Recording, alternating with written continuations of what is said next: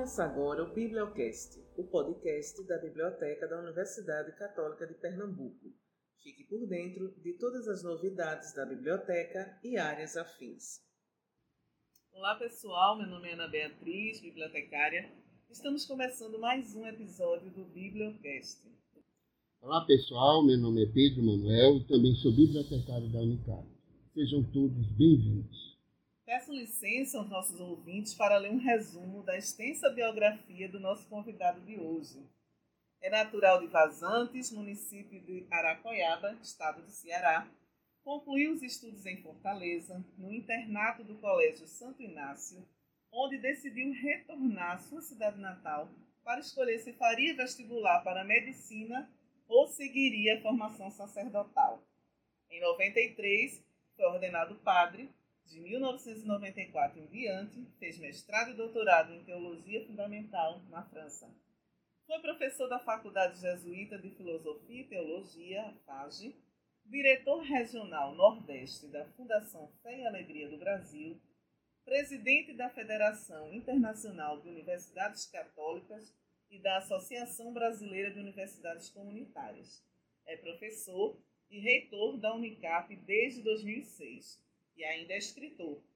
Bem, o Bibliocast de hoje traz Padre Pedro Rubens Ferreira de Oliveira para uma conversa sobre a importância da leitura, da biblioteca, rememorando o Dia do Professor, o centenário de Paulo Freire e comemorando o Dia Nacional do Livro.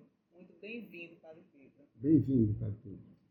Muito obrigado e cumprimento a todos, que, todas as pessoas que vão nos encontrar é, depois pelas redes sociais, etc. E queria, antes de tudo, agradecer a vocês da biblioteca é, por, por, essa reinvenção da biblioteca em tempos de pandemia. Né? A nossa, nós passamos por muitas fases e uma delas foi assim adaptação. Depois a gente passou a fase também de criação, de reinvenção da universidade. E o nosso desejo agora com a gente não parou, mas assim, com o retorno progressivo das atividades presenciais, sobretudo pensando em 2022, que a gente possa estar plenamente é, em condições de atividades presenciais com segurança, a, o meu desejo é que os alunos que conheciam a universidade não a reconheçam mais, que a gente tenha mudado. Então, que eles não voltem para o lugar que eles conheciam, que eles voltem para um lugar que eles vão redescobrir, porque nós também redescobrimos a universidade. Né? Isso. E a biblioteca é um lugar, não um reservatório de livros, né?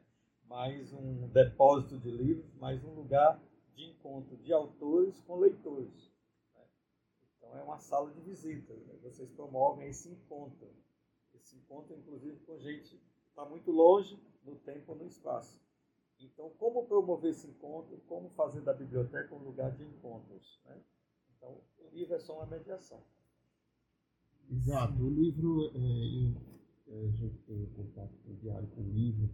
E o meu contato diário com o livro é que, assim, eu vou conversar com alguém, seja técnico, seja para literatura. A gente abre um livro e a gente tem uma conversa com aquele autor. Uhum. E quando os livros estão fechados, eles estão calados. Então, o objetivo uhum. da biblioteca é que os livros circulem. Né? O Tolentino, amigo da casa e hoje cardeal, grande poeta, uhum. ele diz que o livro é uma máquina preguiçosa. Então, ela precisa ser ativada. Né? Estimulada. Né? E o leitor é. é que tira do sono e dá preguiça o livro. Isso. Eu, eu costumo também dizer, sabe, que assim, quando eu vejo uma estante cheia de livros, eu vejo uma coisa triste. Eu gosto quando os livros não estão na estante, eles estão com alguém. Uhum. Então, aí, fazendo a primeira pergunta dessa de nosso bate-papo, é, é, presente na, na, nas, nas suas escritos, nas suas falas, a cidade de Vazão. É, conta pra gente como foi, assim, seus primeiros contatos da cidade com a leitura. Essa questão. Tá, então... E a... os livros, leitura dos livros, nessa cidade e essa memória que está sempre junto com o Senhor? Então, o, o, desejo da gente começa sempre com a carência, né? com a falta. E aí, bom, Vazantes, o que é? é uma comunidade, sobretudo antes de ser uma localidade, que fica uma pequena Mesopotâmia entre dois rios, uhum. né? e que antes é, ter água era ter tudo. Então, ela, esse povoado, tem mais de 100 anos, é, ficou nessa, nessa pequena região, depois ficou isolado por conta das águas. Né? Então, era difícil de desenvolver ou ter acesso às coisas, por exemplo, durante os invernos. Quanto melhor fosse o inverno, maior era o isolamento. Então, é uma, ficou meio ilhado, né? E, e, é uma, mas é uma comunidade muito ativa, né? E muito valoriza tudo que tem e tudo que é. Então a gente nasceu nesse ambiente de viver com pouca coisa e valorizar tudo que tinha, né? É, e a história a história do Rio, é dos antepassados, né? Todo mundo tinha um valor único porque eram as pessoas que a gente encontrava ali. E aí meu contato com o livro foi? Pois, não sei se você, eu tenho 60 anos, então não sei se vocês são dessa época, mas no interior, pelo menos no meu interior, né? Um distrito do município de Aracoiaba, a 80 quilômetros de Fortaleza. É, livro era só o que a professora tinha na mão para copiar no quadro e a gente copiar no caderno, mas a gente não tinha acesso ao livro. A escola que eu estudei tinha uma tinha quatro salas de aula primária, depois a outra tinha três salas de aula. Né? Então, e o objeto livro era algo sempre na mão de um professor. Né? Para começar, a gente tem que entrar no mágico, cenário. Né? né? Então, enquanto criança, a gente leitura era do quadro. Né? Mas como minha mãe era professora e eu queria sair de casa, né? E não podia porque não tinha pré-escolar, essas coisas que tem, né? Assim, eu acho que só chegava a, a gente só podia ir para aula com sete anos, eu acho. Isso. Então, até sete anos, fazer o quê? Só brincar, brincar. Então minha minha avó e minha mãe começaram a comprar gibi. Né? E eu ia olhando as figurinhas e adivinhando, mas adivinhando e depois pedindo alguém para ler para mim e depois aprendendo a ler. Então, quando eu cheguei na escola, eu já sabia ler. O problema é que eu fiquei viciado em gibi. Cada país que eu vou, eu gosto de ler. E é uma metodologia é. né, de aprendizagem. Isso foi antes de chegar na escola. Quando cheguei na escola, então, essa ler a partir daquilo que a gente escrevia no quadro que a professora tirava de algum livro. Depois eu descobri outro lugar de leitura, que foi os jornais velhos da bodega do meu pai. Aí eu ficava lá olhando, o jornal não tinha importância fato, tinha importância a leitura, né? Porque uhum. o fato era só para a gente ir vendo como aprendendo a ler, aquela, soletrando cada palavra, aquela coisa, né? E depois, é, dentro da bodega, quando eu já estava lá mais perto da quinta série, eu passei a outra literatura. Como eu pensava em ser médico, então passei a ler bula de remédio. Então, assim, a, o meu gibi passou a ser. E o que, que tem bula de remédio? Tem palavras exóticas. Mesmo não palavras, nada. É, exatamente. Aí eu achava bonita aquelas palavras. Como eu era filho da diretora da escola, eu não podia, eu tinha que ter um comportamento filho, né? exemplar, ainda mais o filho mais velho, essas coisas todas da, da estrutura familiar. Então eu não podia, por exemplo, dizer palavrão, como todo hum. menino. É, então minha infância parecia pobre, porque eu não podia dizer palavrão, parecia uma, um ato de liberdade, né? E uhum. de expressão da sua agressividade, sei lá o quê. Eu não podia. Então eu recorria à bula de remédio. Eu decorava nomes, aqueles nomes enormes de remédio, com palavrão. Como as pessoas não sabiam o que era, então. Era um palavrão. Era um palavrão, fazia o efeito de palavrão. Era uma forma, né? Olha, e com relação, eu estou achando interessante essa história da bodega, né? Da leitura do jornal e da bula de remédio. E, e me, me faz lembrar um capítulo do seu livro, né? O lugar onde os pássaros cantam e as pessoas contam histórias, né? Você fala num trecho da bodega, né? É. Da importância e da convivência com as pessoas. Mas conta um pouquinho desse livro, especial desse trecho da, da, da bodega. bodega. Tá certo. É, como esse livro nasceu? Primeiro, assim, meu avô gostava de contar histórias. E a gente ficava assim, vidrado. Ele, ele gesticulava, sentava, deitava no chão. E assim, então era tudo que a criança queria, alguém encenando uma história. E meu avô era engraçado, ele sabia contar história. Então eu guardei isso, eu disse assim, quando eu ficar avô, quando eu ficar, é, quando eu chegar à terceira idade, eu quero ser um contador de histórias. Né? Eu vou passar meu tempo contando histórias, deve ser muito divertido. Aí só que para chegar a ser um contador de história na, na terceira fase da vida, ou quarta, a gente tem que treinar um pouquinho. Então eu comecei a treinar algumas histórias para ver se colava, né? Aí quando eu via que o pessoal não achava engraçado, ou que eu ficava enrolado nas palavras, ah, isso aqui não tá bom não, tem que melhorar. Então a história, ela se constrói na repetição, né? E aí aquela história, quem conta, cada vez aumenta uma conta, né? Isso, Então vai isso. enriquecendo a história. Então, isso era um desejo para o futuro. Mas, como você contou aí na, na breve biografia, resenha aí, é, eu fiz a tese. Então, quando eu voltei, minha tese foi publicada em 2004, é, em francês, é, 538 páginas. Bom, é claro que eu ia dar um exemplar para minha mãe.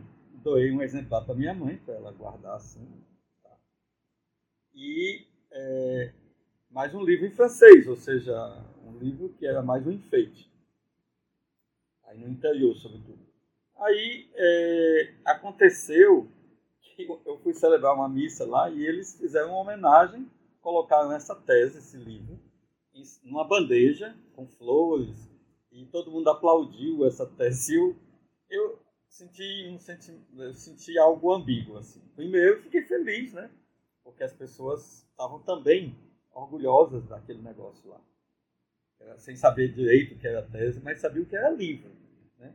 Né? Então, alguém ter publicado um livro em francês. Aí poder do símbolo. o livro é, era grosso, mas ficou grande na cabeça das pessoas.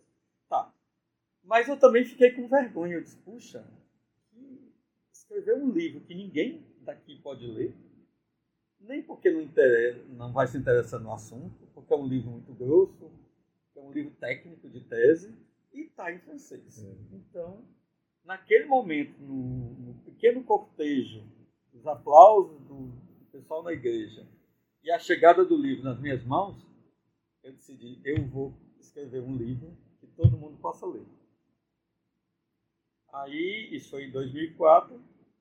Então, em 2010, é aniversário de 50 anos de casamento dos meus pais, eu resolvi dar de presente a eles um livro de histórias. É, Esse livro de histórias, que foi escrito assim, entre uma viagem e outra, nas madrugadas, recordando as histórias que eu gostava de contar. Então, são sete histórias. Uma delas é a escola da minha mãe, então, assim, um ambiente escolar e toda essa questão. E outra é a bodega do meu pai. Então, eram dois lugares, digamos, de trabalho dos meus pais, que eram como um contato, uma relação com o mundo, né? Então, na escola, é, a escola me abriu espaço para o mundo inteiro, né? Digamos assim, para conhecimento, etc. E a bodega me abriu um espaço de conhecimento das pessoas, porque você sabia, por exemplo, o que a pessoa comprava para comer em uma semana. Então você aí perguntava quantos, quantos quantos filhos você tem, né? Aí o pessoal disse sete filhos. Aí eu ficava olhando que aquela feira ali, como é que eles iam viver com aquilo ali? A primeira, no primeiro momento eu achava que eles estavam enganando, escondendo, né? Porque não era possível. Depois eu descobri que de fato Sim. eles só podiam comer aquilo ali e o resto era.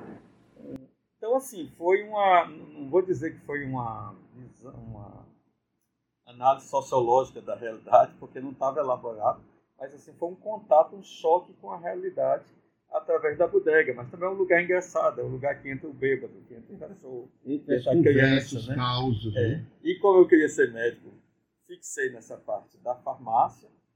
Meu pai tinha autorização para vender remédio, já que não havia farmácia no local. E aí ele trazia os remédios e eu gostava de ler bula de remédio para saber para que era. Mas, é claro, uma criança 7, 8 anos não pode né, passar remédio. E aconteceu um dos episódios que são engraçados, é, um dos episódios assim bem engraçados assim, é, entre muitos, é, uma pessoa que veio com prisão de ventre. E eu tinha acabado de ler a bula do é, supositório de glicerina. Então, eu ele perguntou, cadê seu pai? Eu disse, não está aqui, mas pode dizer. Ele disse, não, é questão de saúde. Eu disse, bom, eu, eu vou ser médico quando crescer. então, ele deve ter achado, assim, engraçado. E arriscou, né? E disse, então, eu estou com prisão de ventre. O que, que vocês têm aí?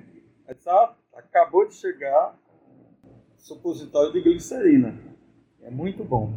Aí o senhor, muito matuto, vamos dizer assim, uhum. sem, sem ser pejorativo, bem genuíno mesmo do sertão. Disse, como é que toma esses comprimidos? Aí eu é fiquei numa situação porque eu não sabia conceituar o supositório. Né? Uhum. Aí eu tive que dizer como usar o supositório. E ele não entendeu que aquilo ali não era uma falta de, de, de, de respeito a ele. E aí ele saiu da bodega bravo e eu não consegui é, vender os supositórios por conta da. Mas ele continuou consegui. como cliente. Não sei. Eu...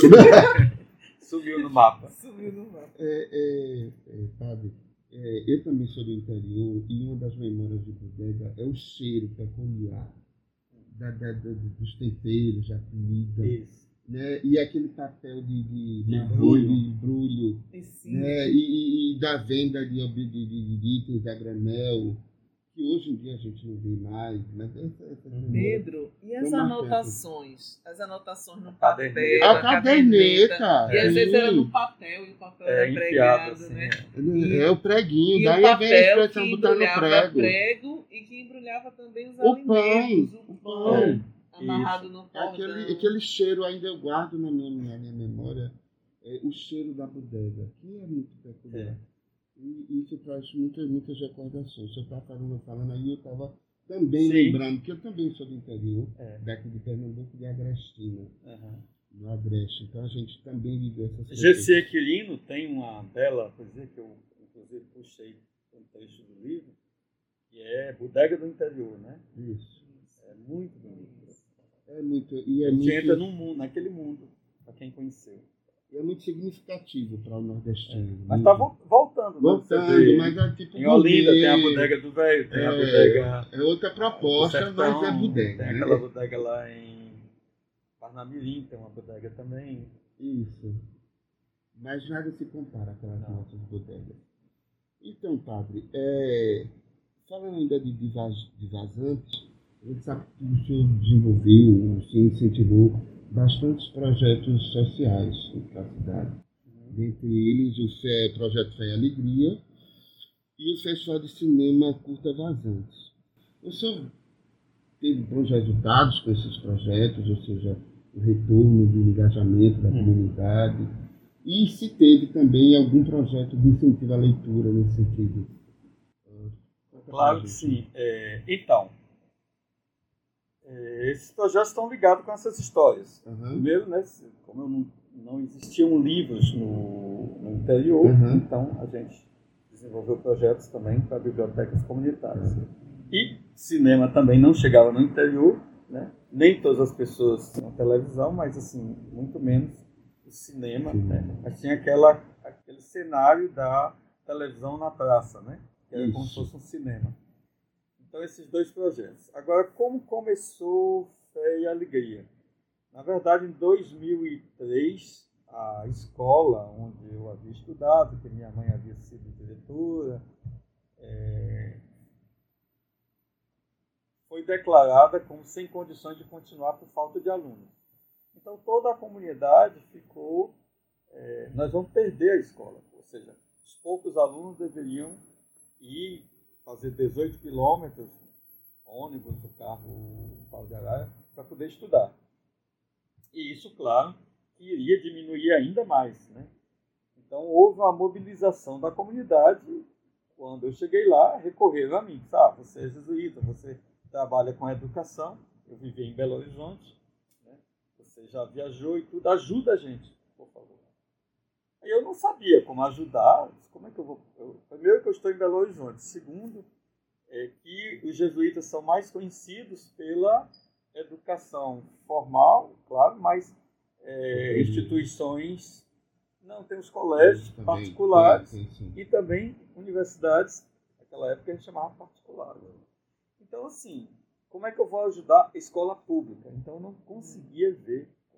Aí eu lembrei que existe também, inclusive no Brasil, a Fundação Fé e Alegria, que é o projeto, o braço, digamos, popular, o movimento de educação popular promovido pelos jesuítas, que nasceu na, na, na Venezuela e que existia no Brasil, assim, em poucos lugares. Aqui no Nordeste só em Natal e em Ilhéus, naquele, naqueles anos de, no início do ano 2000. Aí só se eu fizer um link e ajudar o pessoal a se encontrar, né? Eu aposto muito nessa questão do encontro que, que vai gerar uma conversa e pode formar som, uh, partilhar sonhos e gerar projetos. Enfim. Eu disse, olha, faça o seguinte, eu dou uma dica. Vocês primeiro precisam mobilização. Façam de tudo para a escola não fechar, mas também motivem os alunos né, a voltar para a escola, é, etc. Então, a comunidade fez esse trabalho. E a, a escola, então, deu o resultado, né, isso aí foi em 2000 2003, aí 2004. Então, eu promovi o encontro do pessoal do Fé e Alegria, Raimunda Cadó, professora e coordenador do Fé e Alegria Natal, foi a Vazantes e viu uma comunidade em movimento. Educadores nas ruas e tudo mais. Ela foi, na verdade, o 7 de setembro, mas no 7 de setembro é um cortejo dos projetos que a comunidade tinha. Então ela ficou impressionada. Ela disse: olha, a comunidade Tá Se não puder ter fé e alegria lá, não vai poder ter em lugar nenhum. Porque a comunidade já está no ponto. E aí, quando foi em 2005, a gente começou uma campanha Vazante Sonha com Fé e Alegria. É uma camiseta. A gente conseguiu 500 camisas e isso foi uma. Viralizou. Todo mundo queria essa camisa, mas a gente queria apostar no sonho dessa camisa. 2005. 2006, então, aí nós começamos. Ah, já ia esquecer o, o que é o objeto especial da pergunta. Então, em 2005, a gente fez uma campanha para montar uma biblioteca comunitária. Maravilha. Aí, ah, eu, Belo Horizonte, eu consegui, pelo menos, estava lá, consegui umas cinco ou seis caixas de livros com, com amigos e tudo mais livros didáticos, mas também paradidáticos, livros literatura, literatura, sobretudo, muita coisa. Bom, 2006 eu venho para a Católica e assumo como reitor. Mas também em 2006 eu assumi como diretor regional de Fé Alegria. Maravilha. Aí só tinha dois, uh, só tínhamos duas unidades de Alegria, uma em Natal, outra em Ilhéus. E aí surgiu essa no Ceará, em Vazantes. Aí tá. Não, mas a terra de Paulo Freire tem que ter um Alegria. Aí nós puxamos para criar o Alegria, é, a Unicap, junto com o Liceu, e a gente criou o Alegria. Depois, é, também Paraíba, a gente criou, João Pessoa, Alegria. Começamos em Feira de Santana, mas não decolou, começamos também lá no, no Piauí e não decolou. Enfim, a, eu trabalhei até 2010 como diretor regional, apoiando, depois foi nacionalizado Alegria.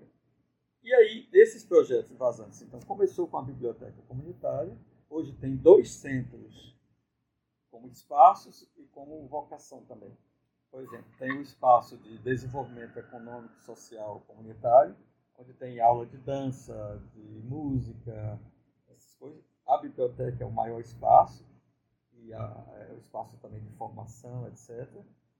Então, tem cinco salas, e, e daí, depois a gente fez um centro de desenvolvimento é, Polo de Lazer e Desenvolvimento Comunitário de Economia Solidária. São 10 boxes é, que as pessoas vão poder desenvolver, a gente dá cursos. O Fé e Alegria dá cursos. Envolve também os pais das crianças. Sim, os pais das crianças e tudo mais.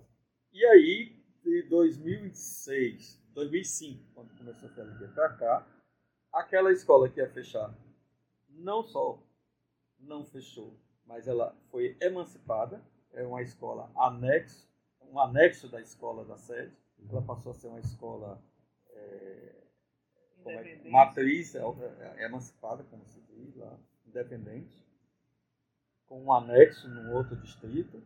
Depois a escola básica, ou a escola de ensino fundamental 1 e 2, ela, ela foi também potenciada, e aí há três anos foi construída a escola, inclusive com o nome do meu pai.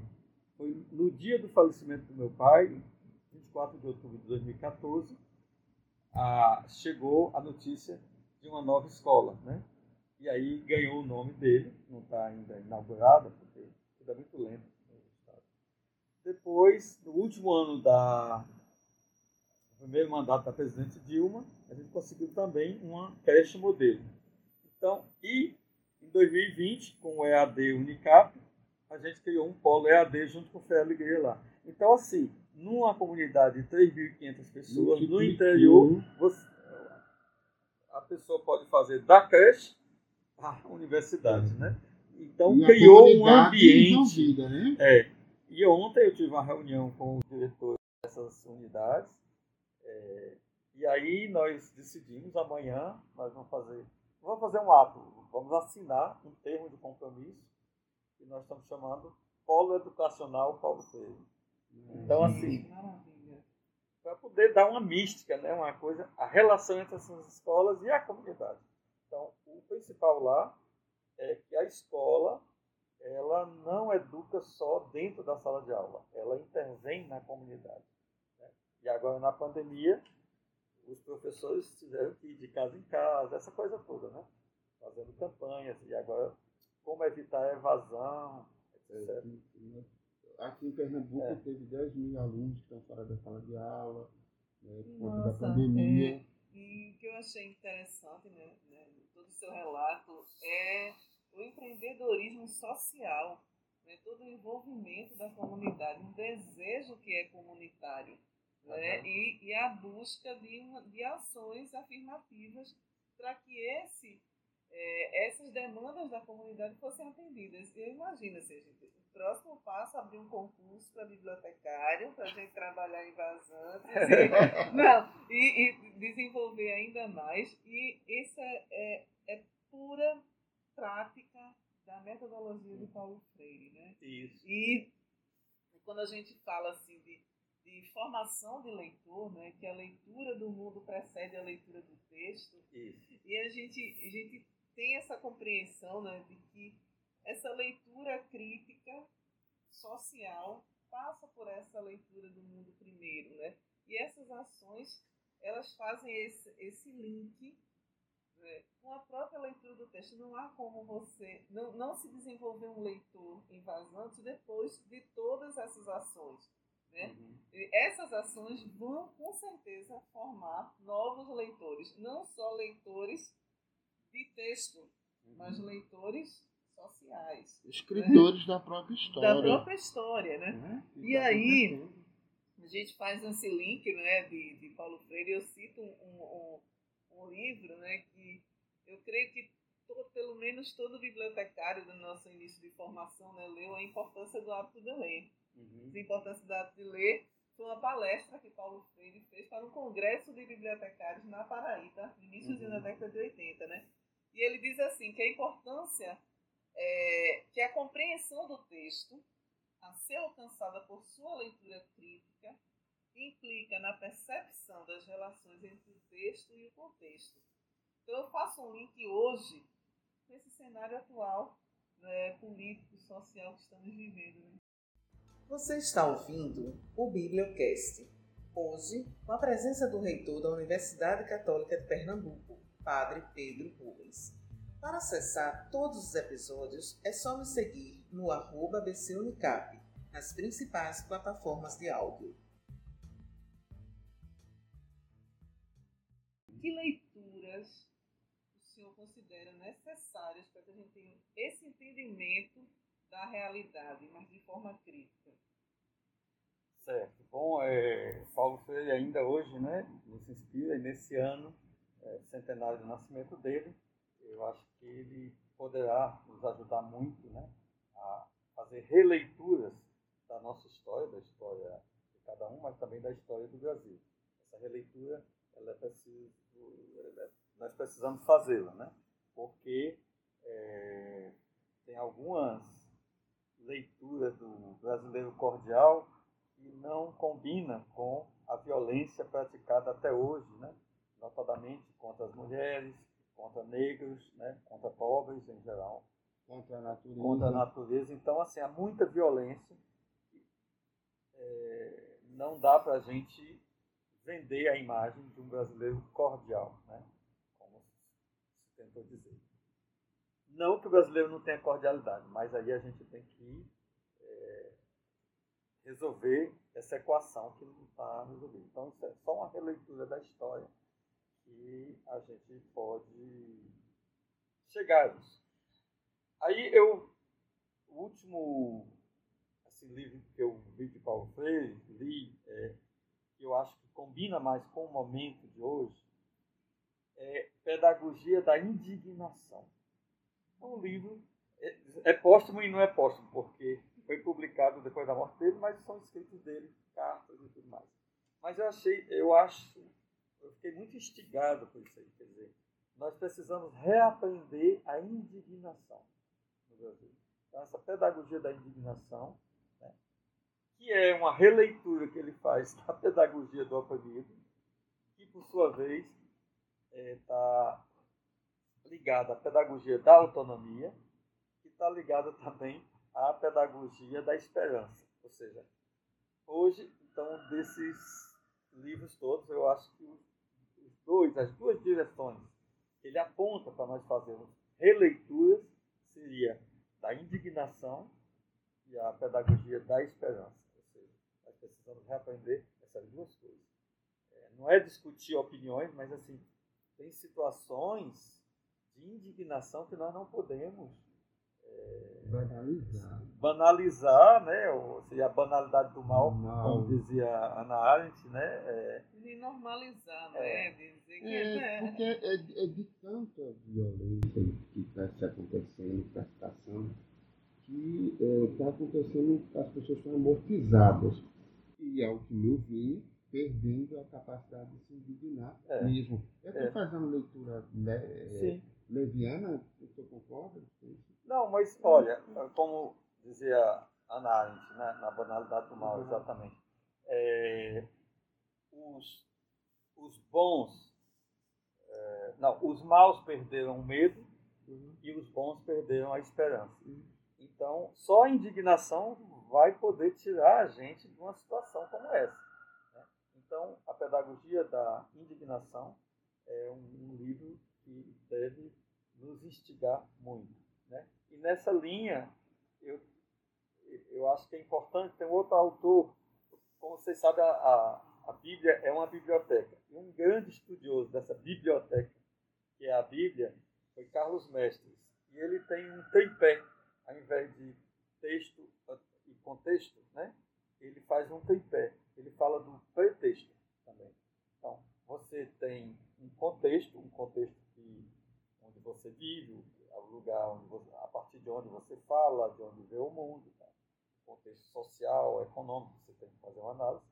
Você tem um texto que pode inspirar, ajudar a você ler essa realidade, mas você também tem um pretexto, ou seja, você tem um, um objetivo, você tem que ter uma causa, uma qual é o pretexto que eu tenho para ler esse livro e para fazer essa leitura? Você tem uma, uma intencionalidade, você tem, na verdade, você tem uma mobilização que deve desembocar numa ação de intervenção. Né? Não basta ler um texto, é, ler a realidade, é, não basta tá, fazer a releitura do contexto, mas é também preciso ter um pretexto, essa indignação que vai me dar um pretexto, digamos, no bom sentido do texto, uhum.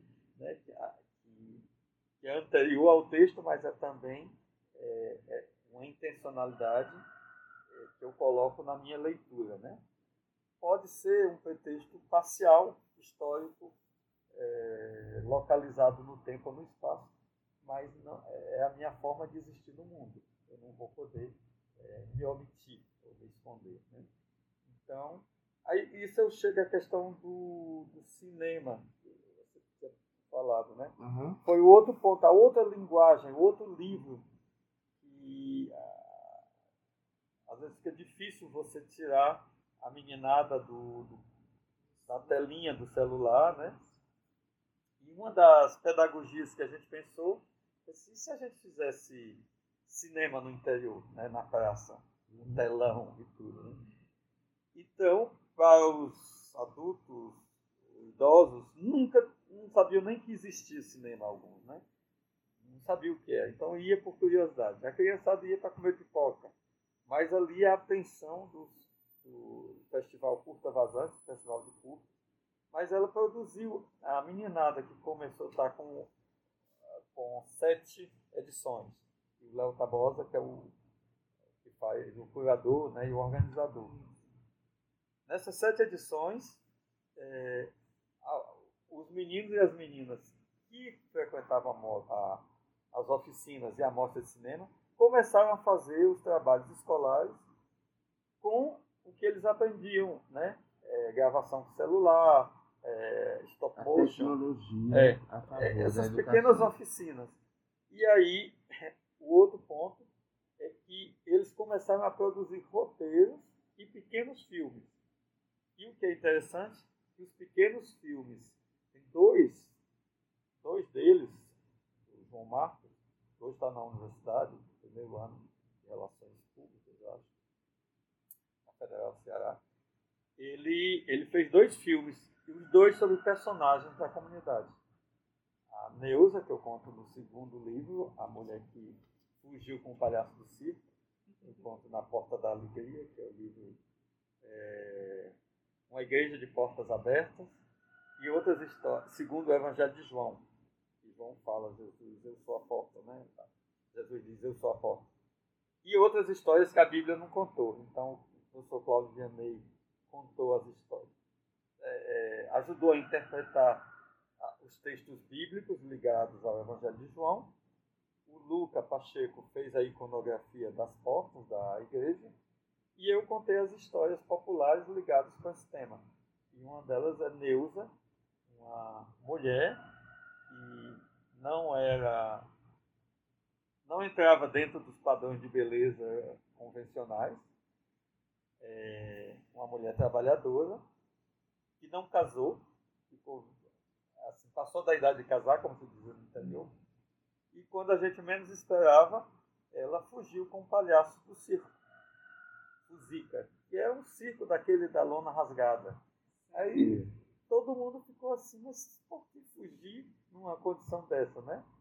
É, mal conheceu o palhaço, aí eu associei isso com a vontade de alegria, né? Como diz a Adélia Prado, a, minha dor não tem pedigree, já, a minha tristeza não tem pedigree, já a minha alegria remonta ao meu bio-avô. Uma mulher que queria ser feliz e descobriu no circo a expressão da felicidade. Depois o circo faliu, depois de 10, 15 anos, e ela voltou para a comunidade com um palhaço e foi recebida pela comunidade. E era muito engraçado porque, para a gente, para as pessoas mais idosas, é uma censura, né? Ela fugiu, a moça fugida. Uma moça velha que fugiu. Estava no caritó, é, né? É. Tava... E depois abandonou a família, a família sofrendo. Mas ela queria viver uma aventura. Depois volta muito pobre. E para nós, a nossa geração, a geração que a recebeu de volta, vamos dizer assim, Neuza era um artista de circo. Então, assim, a gente estava orgulhoso dela. Né? também, né? um espécie de corajosa. Aí ela faleceu em 2020, já com mais de 80 anos, mas Foi, E com muita história para contar. é, e foi personagem de um, de um filme, de uma E, a gente vê esse percurso de, de livro, cinema, tem a leitura por trás de tudo isso, ou na frente de tudo isso. Para se produzir um livro, um livro tem que ter leitura, um filme tem que ter leitura, a importância da leitura e como a leitura transforma. Né? Isso a gente já sabe. Eu queria que o senhor falasse para a gente agora é, sua experiência como usuário de biblioteca. Assim, o que, o que, o que faz o senhor ir à biblioteca? Não só necessariamente para buscar livros técnicos da sua área, mas o que faz? Andar pelas estantes, procurar um livro que, não conhece. Já passou por essa experiência? Já. É, é prazeroso. é, mas, como eu disse, né, na, a gente não tinha esse hábito de biblioteca. Na, na escola, É, mesmo é, é, na é. escola, depois que eu fui estudar na escola dos jesuítas, na Uhum. escola privada, particular em Fortaleza, a gente não. A gente tinha que comprar os livros, mas não era experiência de biblioteca. Uhum. A gente tinha que comprar, conseguir comprar aqueles livros e estudar em casa. Certo? Então essa era a prática, um pouquinho no, a biblioteca como lugar de encontro do- De descoberta. de descoberta não, Ainda não é muito, não era muito, nem numa escola particular. tá? Estou falando dos, antes dos anos 80, né? Então, mas quando, depois, na formação jesuítica, filosofia, então eu tive contato com uma biblioteca de qualidade, né? Lá em Belo Horizonte, Filosofia e Teologia. E aí, é, é a descoberta do mundo do livro ou dos livros, mas assim, eu não frequentava o ambiente, é, era muita relação de pegar o livro e estudar em casa. Já ia direto É. no que queria. Então era muito uma leitura orientada por um interesse pontual. assim. Aí, quando eu fui para a França, filosofia, eh, mestrado e doutorado, foram sete anos, né? De adaptação, mestrado e doutorado, com uma pausa, uma crise no meio, que conseguia fazer nada. Então, mas no doutorado, eu fiz outra experiência de biblioteca. Por quê? Porque, bom, primeiro eu fui reunir tudo que eu precisava para fazer a minha tese. Né?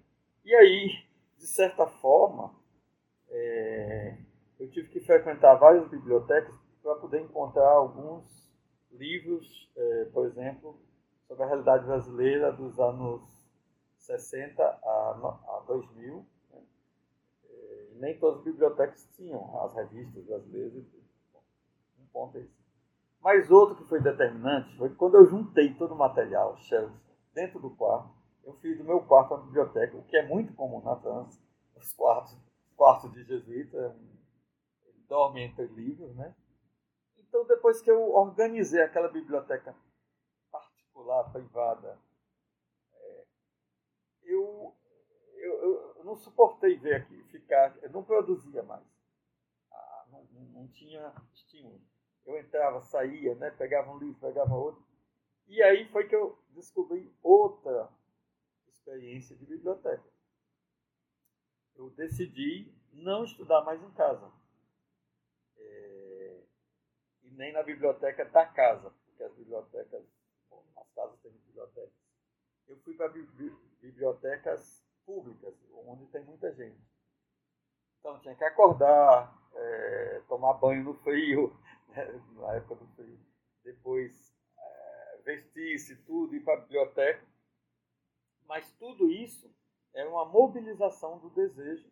E o que é que você pode fazer numa biblioteca a não ser estudar em silêncio e, e ver outras pessoas estudando, né?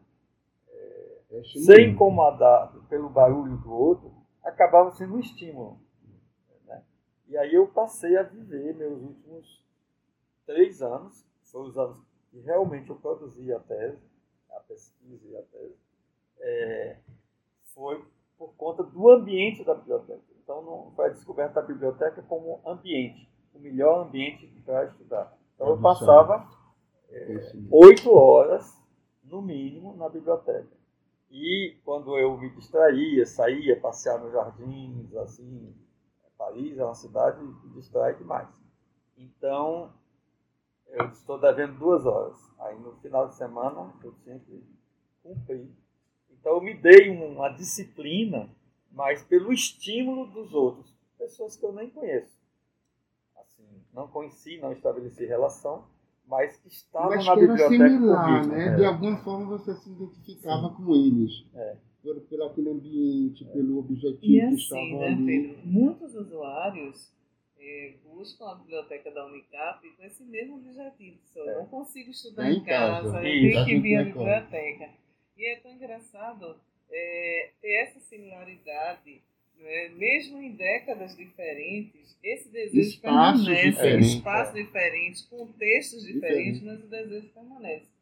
Mas também há uma inovação no sentido de biblioteca Sim, e que essa pandemia trouxe. É, a biblioteca que eu carrego, mesmo sem estar aqui Sim. fisicamente, né?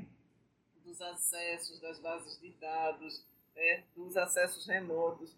Também a biblioteca, né? Como um espaço de socialização né? Cultural, de você poder ver uma exposição, de você poder assistir um show, de você poder ter um espaço de conversa. Engraçado, eu vou confessar isso, né?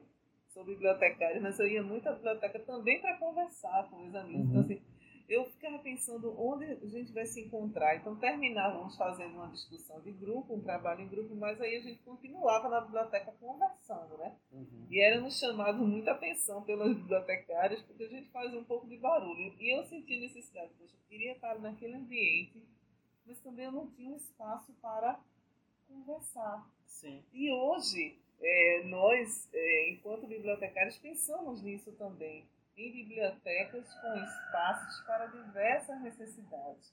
Um salão de estudo em grupo, onde eu posso escutar as Sim. vozes das outras pessoas, onde eu posso me comunicar. Um espaço de cabine individual, onde eu tenho o meu momento né, de individualização, de reclusão, de foco realmente no- no- na minha pesquisa, no estudo, e um espaço que eu posso transitar livremente, acessar a internet, sentar no chão, num puff, né? Uhum. Então, assim, eu, eu gosto, me agrada dessa biblioteca, nessa diversidade né, de ambientes, de propostas, né?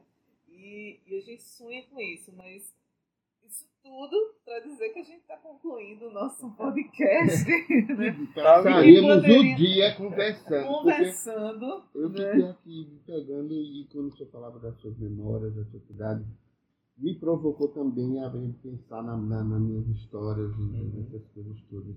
E esse papo foi muito, muito agradável. É importante É. agora que é, nessa retomada que vocês da- que estão mais mergulhados, imersos no mundo da biblioteca, né, que possa ver toda essa variedade de experiências que se pode fazer numa, numa biblioteca e- ou no entorno da biblioteca. A nossa biblioteca aqui, além de ser um belo espaço moderno, agradável, ela é também é, ela está cercada por um jardim, né? Isso. então que dá um contato com, com a natureza. né? Já chega ser acolhido. É. Já chega sendo acolhido na biblioteca do jardim, pelos patos, pelo pavão.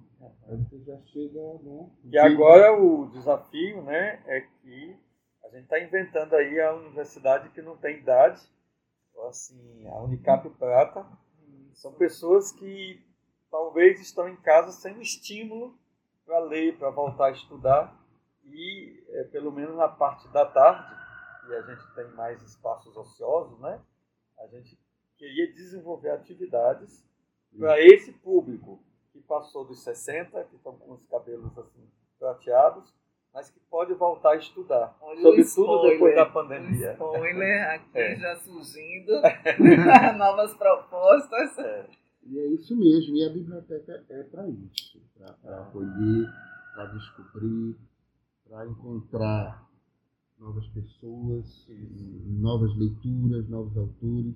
Que bom, viu, Padre Pedro, que bom. É, esse contato, essa aproximação, é, nós estávamos com esse desejo de trazê-lo. Eu sei que a agenda é apertada, né, concorrida, mas por isso que agradecemos esse momento, é, por compartilhar essas memórias, essas histórias e as experiências com a leitura e biblioteca. Muito obrigada. Viu?